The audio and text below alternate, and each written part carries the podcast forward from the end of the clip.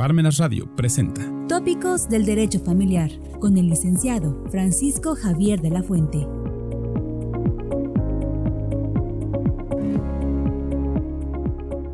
Hola, ¿cómo están? Gracias por acompañarnos este miércoles 6 de septiembre, fiestas patrias del año 2023. Gracias por acompañarnos en su programa tópicos de derecho familiar.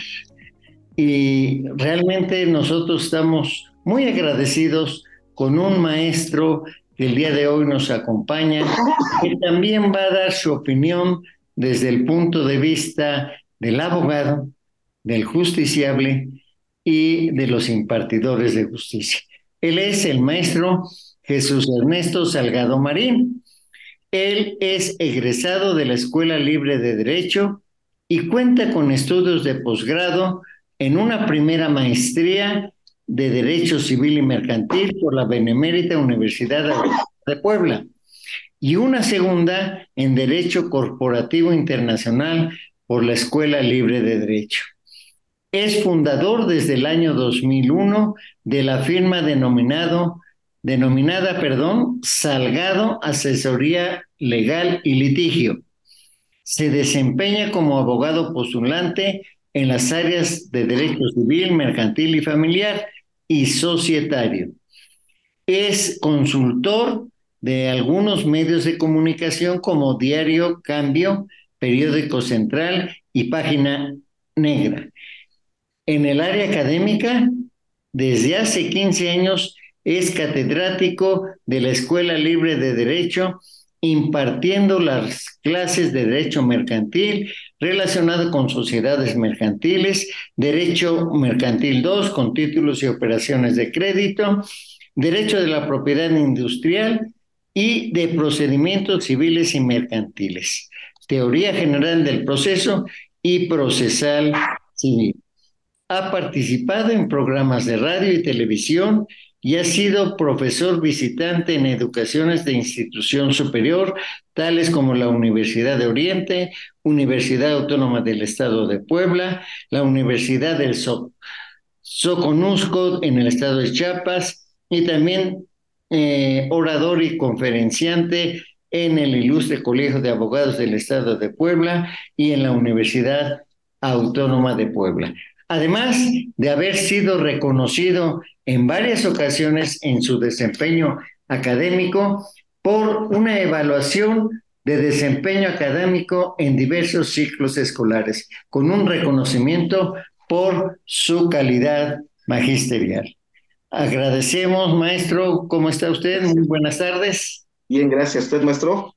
Gracias este, por acompañarnos, gracias por aceptar nuestra invitación y de verdad para nosotros es un orgullo que podamos platicar con un conocedor en materia de procesal, en materia de teoría general del proceso y en especial, ¿verdad? Con lo que nosotros actualmente sabemos que a partir del 2027 va a dar inicio un nuevo Código Nacional de Procedimientos Civiles y Familiares.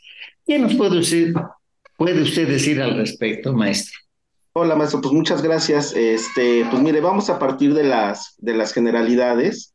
Efectivamente, como usted lo, lo comenta acertadamente, este Código Nacional de Procedimientos Civiles y Familiares la, entra en vigor para el año 2027. Es una novedad. Eh, lo que está buscando el legislador es una o lo que buscó el legislador es una unificación de los criterios en materia procesal. Recuerden bien que actualmente siguen vigentes los códigos procesales locales y cada uno de los códigos procesales locales está basado en, la, en, la, en, lo que se publicó y en lo que ordenó cada una de las legislaturas estatales. Lo que se busca es lo que es, lo, es la tendencia que viene a partir de la reforma eh, de materia penal, ¿no? En el cual el legislador trató de establecer un parámetro, que ya no hubiera esa diversificación de criterios. Fue muy importante la, la, reforma penal que comenzó allá en el año 2008, ¿no? Este, en el cual se viene, como, usted, como ustedes lo saben, viene una reforma estructural a la Constitución Federal, este, y, y a partir de ahí comienza la verdadera aplicación de la justicia, ¿no? ¿Y por qué la verdadera aplicación de la justicia? Que estamos hablando en materia penal, para llegar aquí a la materia civil, porque lo que van a ponderar ahora o lo que, lo que se buscó con esa reforma en materia penal es darle un matiz especial a la presunción de inocencia. Ese es uno. Y dos, los principios rectores del procedimiento oral penal previstos en el artículo 20, ¿no? Y esos, y, esos artículos y esos, y, esa, y, esos principios han sido adoptados por la otra gran reforma que hubo en materia procedimental, que fue en el año 2012 con la inclusión en el Código de Comercio del juicio oral mercantil. El juicio oral mercantil vino a adoptar los principios rectores del procedimiento oral penal, ¿no? El principio de oralidad, de contradicción, de inmediación, de continuidad, etcétera, ¿no? Esos principios constitucionales que fueron incluidos en la reforma del 2008 al artículo 20 constitucional, fueron adoptados por el Código de Comercio en la reforma del 2012. Saca muy importante, porque muchos piensan o van a decir, bueno, ¿qué tiene que ver, no? En la materia de derecho privado, como es la materia mercantil, la materia civil, con la materia penal. Pues es muy importante, porque la materia penal fue la que puso las pautas, ¿no? Esa reforma, esos principios rectores fueron los que pusieron las pautas. Ahora, algo muy importante, la reforma, la, la reforma penal entró en vigor hasta el año 2016, ¿no? Ocho años después. Ocho años después. La implementación del sistema, del nuevo sistema de justicia penal, fueron ocho años después. El primer estado, si no, tal, no quiero cometer un error y si es que me equivoco, pero creo que no es así. El primer estado que empezó con la implementación de, del nuevo sistema de justicia penal fue Chihuahua, ¿no? En el año, eh, eh, fue el primero, fue de una manera escalonada. Pero resulta ser que en el año 2013 se implementó ya el juicio oral mercantil, ¿no? Ya operando completamente. Las personas que nos dedicamos al, derecho mercantil, empezamos ahí a litigar la materia mercantil. Un juicio oral que en aquel entonces se denominaba de cuantía menor. ¿No? ¿Por qué de cuantía menor? Porque los asuntos no podían exceder de números cerrados, maestro, medio millón de pesos, ¿no? Si se excedía de ese monto, ya no podía tramitarse por la vía oral. Tenía que tramitarse por la vía normal, por la vía, el procedimiento clásico, que ahora le decimos nosotros los abogados. Ahora los abogados decimos vía oral o procedimiento clásico, ¿no? Entonces, esta vía, esto se hizo como una forma de ir reentrenándonos a los abogados, ¿no? ¿Por qué? Porque esta cuantía se fue ampliando poco a poquito, poco a poquito, hasta volverse indeterminada, como es en la actualidad, ¿no? Entonces, tanto, lo, tanto los operadores de justicia como nosotros los abogados nos fueron insertando en esa, forma, en esa nueva forma de juicio. Que, que costó mucho trabajo, maestro, porque, por ejemplo, bajo el principio de oralidad, nos dice el Código de Comercio que todas las promociones serán orales, ¿no? Y todavía había muchos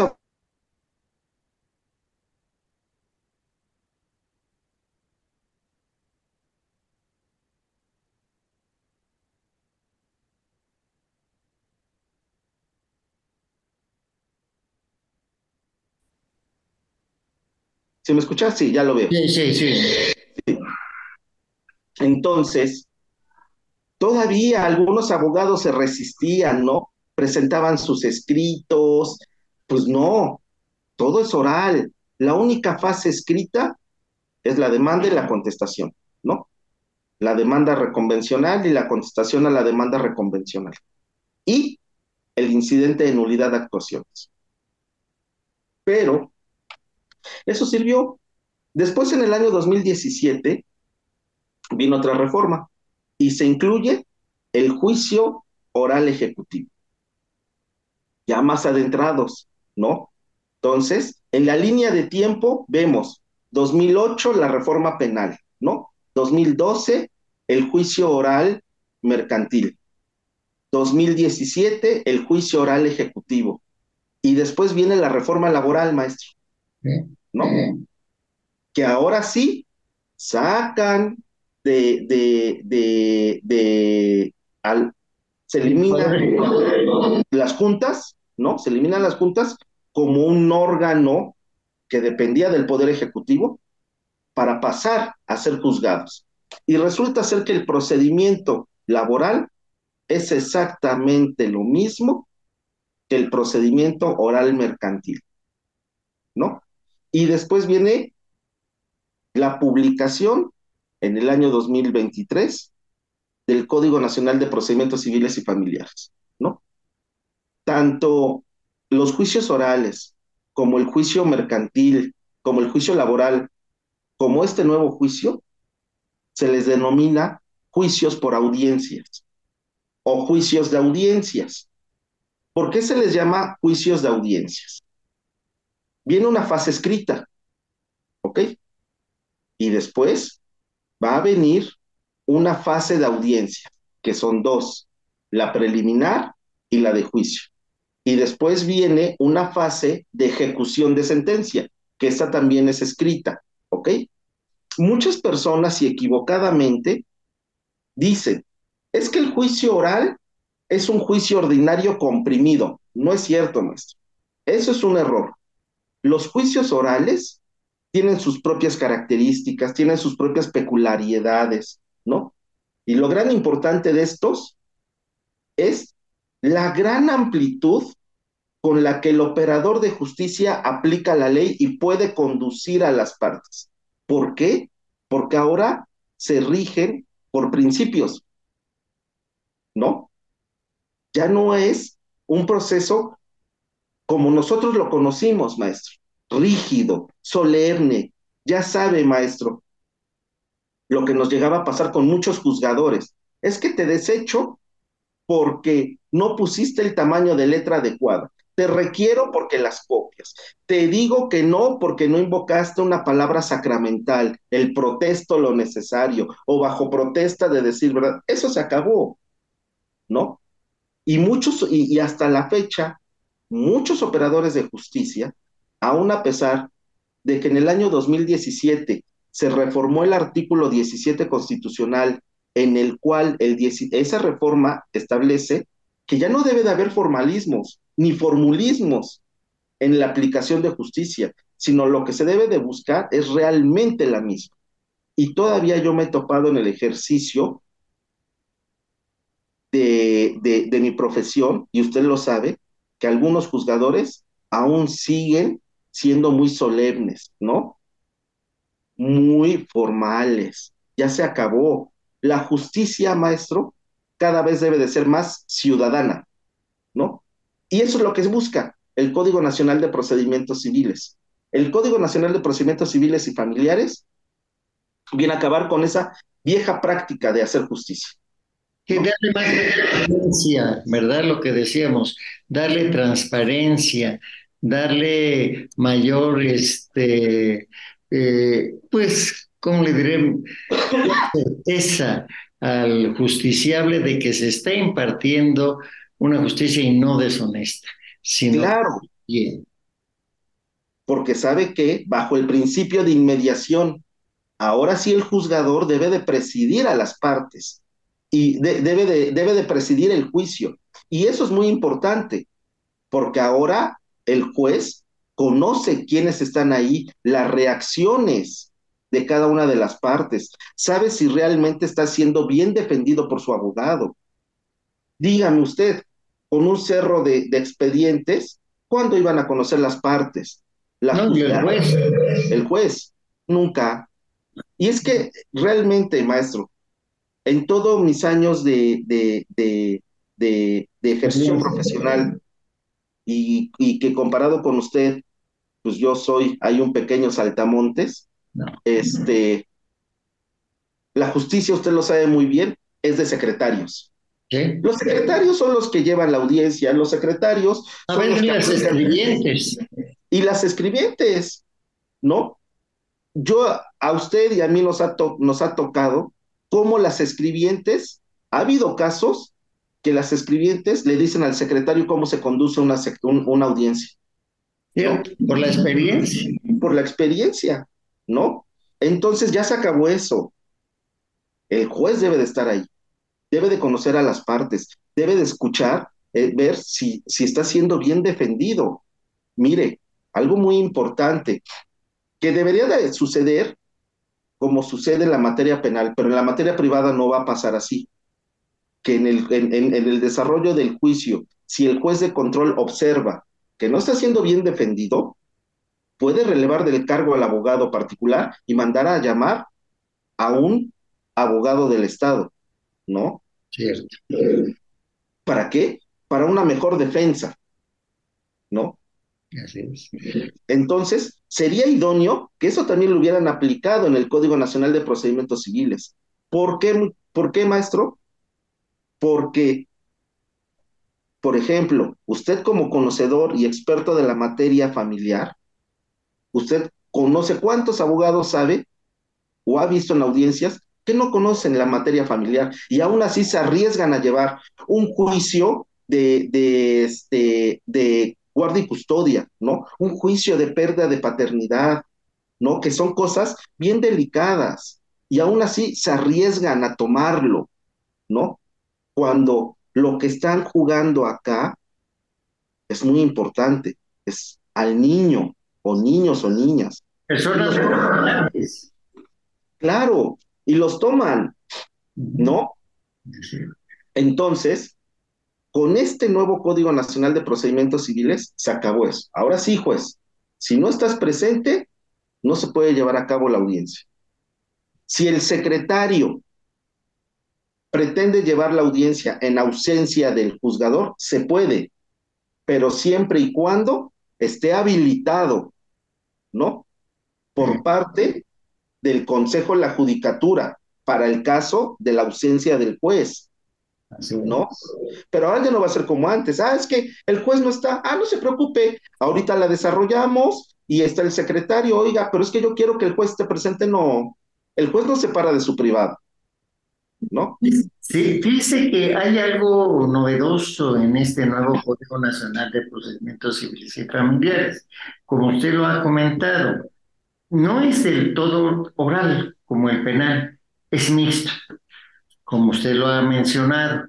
Pero también hay otra cosa. Fíjese que el artículo 130 el del nuevo Código Nacional manifiesta que los niños, niñas y adolescentes comparecerán por conducto de sus representantes.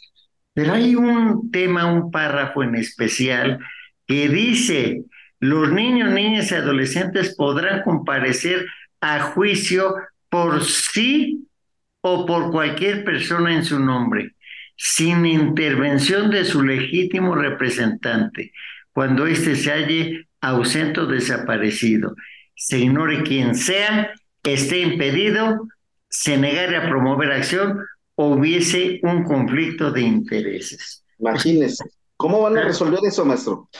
Pues no sé. Yo creo que aquí son algunas de las cuestiones que todavía podemos, conocedores como usted y como cualquiera de nosotros como académicos, tratar de perfeccionar y decir qué va a pasar en estos casos. Porque es cierto, la ley de los derechos de los niños, niñas y adolescentes y la ley general dice que son titulares de derechos los niños y que pueden hacer valer sus derechos a través de los procuradores, ¿verdad? que no los hay, lo sabemos. En el DIF no hay Procuraduría de la Defensa del Menor. Si la hay, es muy raquítica. Pero también dice, la autoridad jurisdiccional nombrará representante para que intervenga en el juicio, debiendo preferir a un familiar. Pero sí habla, ¿verdad?, de que los niños pueden comparecer por sí, ¿verdad? O a través de un representante de que sea cualquier persona, su amigo, su conocido, etcétera. No sé cómo se va a resolver este tipo de cosas. No lo sé, no lo sé, maestro, porque es, el problema. Mire, es como me dice un amigo que es magistrado federal y que fue juez de control acá en, las, en el estado de Puebla. Va a ser error acierto, pero va a ser muy bueno. Va a ser muy bueno porque actualmente el Código Nacional de Procedimientos y el, y el, y el, y el procedimiento penal ya está maduro. Pero ¿cuántos años tuvieron que pasar, maestro? Ya casi, ya, ya, ya, desde el 2016 a la fecha, ya son siete años de error acierto, error acierto.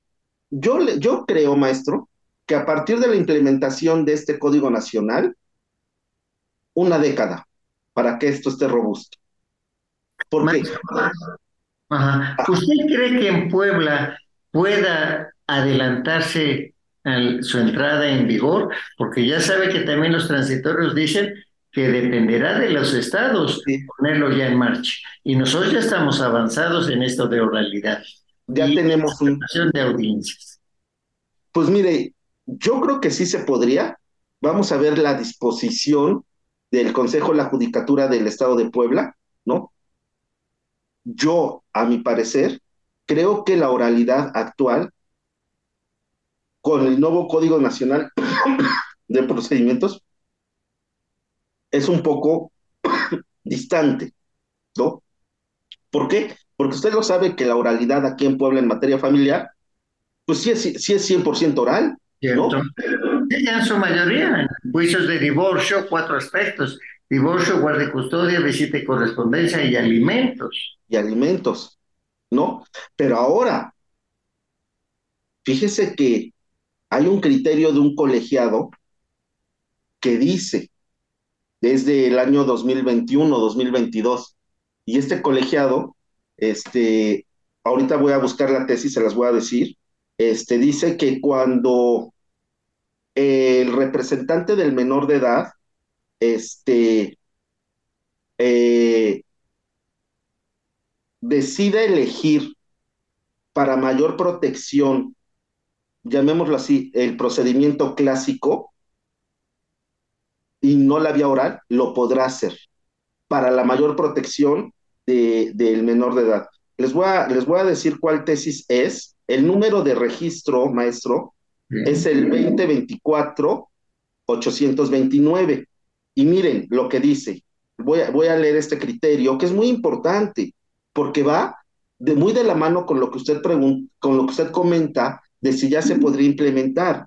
Y es de un colegiado de acá de Puebla, de, de, de acá de Puebla, dice, competencia para conocer de los juicios en los que se diriman cuestiones familiares que involucren a niñas, niños o adolescentes, ante su falta de regulación en la legislación procesal civil del Estado de Puebla, corresponde al juez que elija quien los represente al ser lo más benéfico para la tutela de los intereses de la niñez.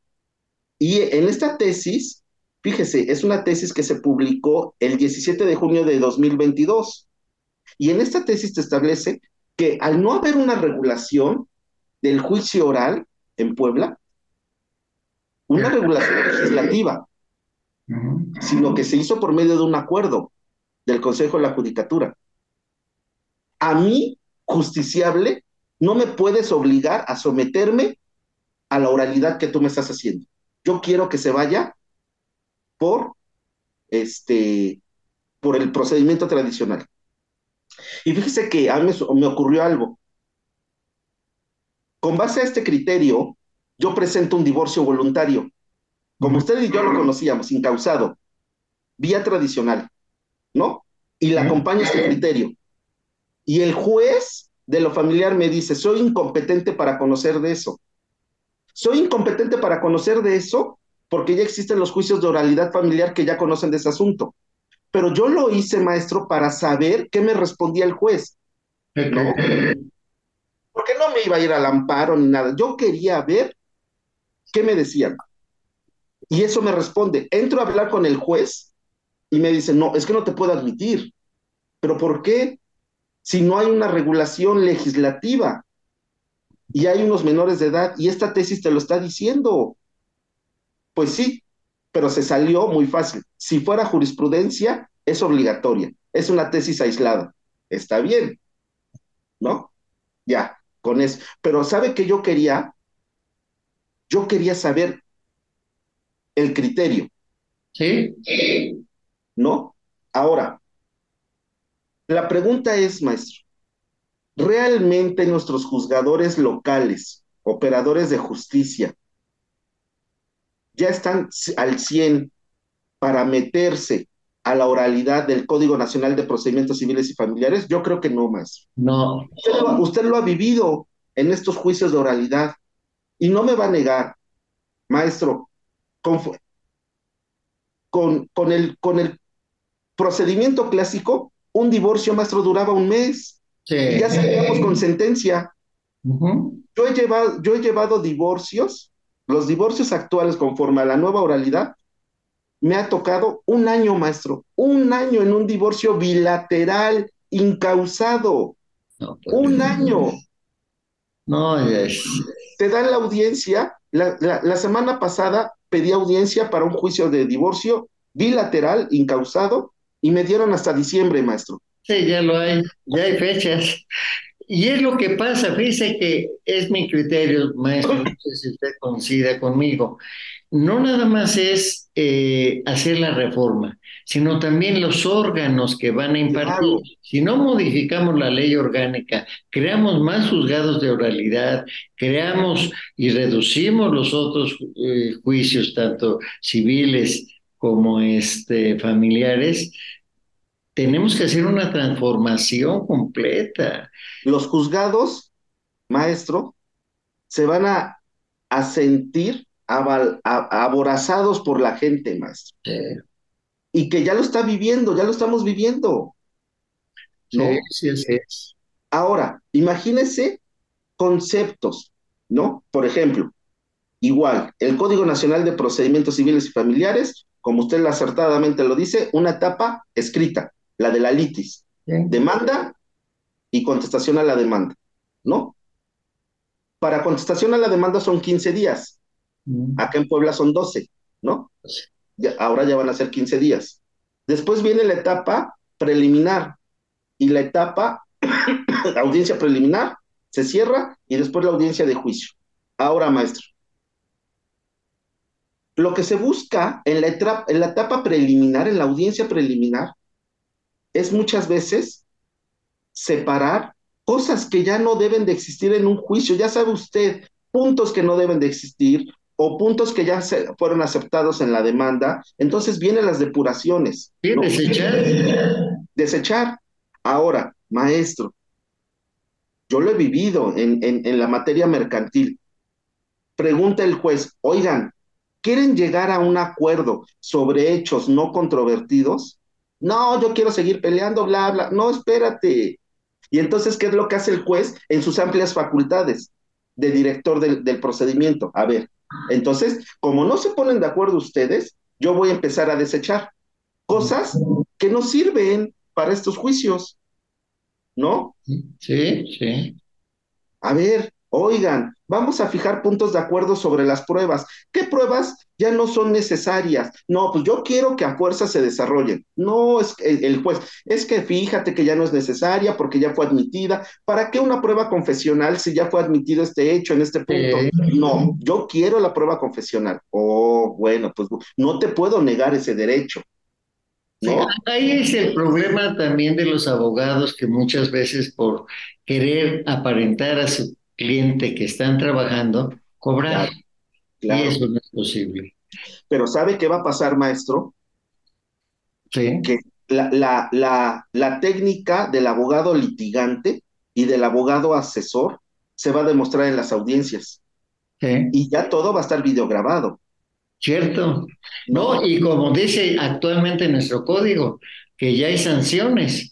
El 4, el 5 y el, 20, el 23 y 21, que ya marca sanciones al abogado que se está prestando al dolo, ¿verdad? Al fraude doloso, al fraude legal, a todas esas situaciones deshonestas por parte de... Y mire, eh, al margen de lo que usted está comentado, yo he platicado con abogados laboralistas que ahora están en el nuevo juicio y me han dicho, fíjate Jesús, que ahora ya sancionan a los abogados laboralistas que se quieren hacer los chistosos. Esas viejas prácticas que tenían en las juntas, ahora los jueces les dicen, a ver, aquí no es la junta, acá está usted en un tribunal y respeta, ¿no?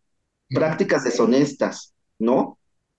muchas cosas que la verdad van a acabar. Pero mire, maestro, el Código Nacional trae conceptos, voy a utilizar a lo mejor esta palabra, que a lo mejor no viene, no, no es la mejor correcta, pero pícaras.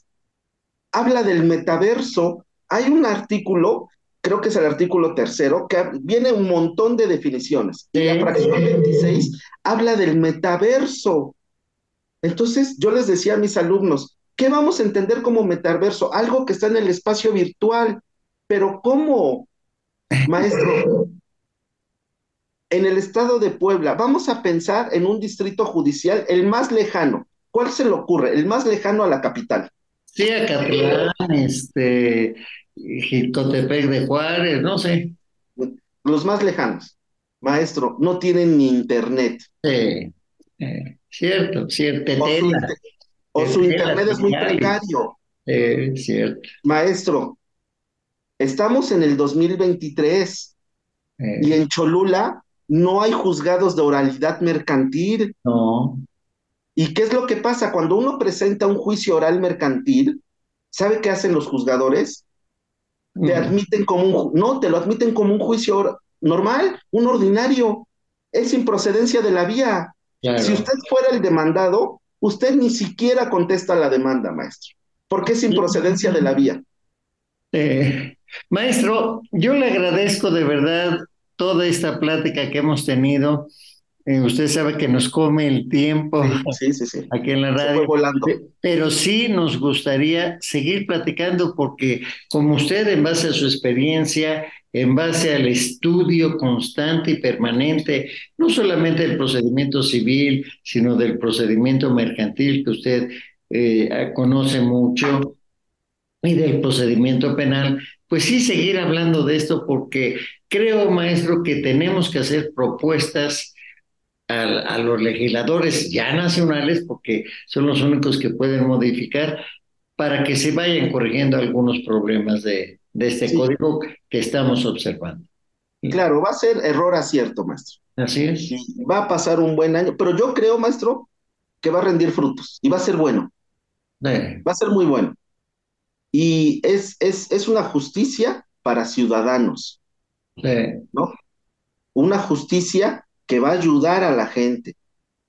Una justicia que va a ser transparente, ¿no? Muchas cosas buenas va a traer este código, ¿no? Así es. Entonces, entre el COVID, que nos trajo muchas cosas buenas después de tanta tragedia, como estos, estas nuevas formas procedimentales, creo que ahora sí México va a entrar de lleno a una buena justicia. Ahora falta el factor humano, porque está en papel. ¿Sí? Ahora vemos el factor humano. Pues, maestro Jesús Ernesto Salgado Marín, le agradezco mucho su apoyo y el estar con nosotros. Y le hago mención, este programa se ha visto en España, en Argentina, que tenemos en Paraguay, en Chile, en este, en varias, o sea, ha tenido amplia difusión y ha habido algunos comentarios. Esperemos ¿verdad? Que todos los que nos han escuchado, si quieren realizar alguna pregunta, con todo gusto lo haremos y si le haremos saber. ¿A dónde pueden comunicarse con usted, maestro, si es que llegara alguien? ¿Alguna pregunta? Pues les proporciono el número de WhatsApp de la oficina, que es el 221-572-1394, o al correo electrónico que es jesús.salgado arroba jurídicosalgado.com. Perfecto. Pues le agradecemos mucho, maestro, y esperemos contar con su amable presencia y colaboración en los próximos programas. Claro que sí, a mí me encanta. Gracias, muy amable. Palmenas Radio presentó Tópicos del Derecho Familiar.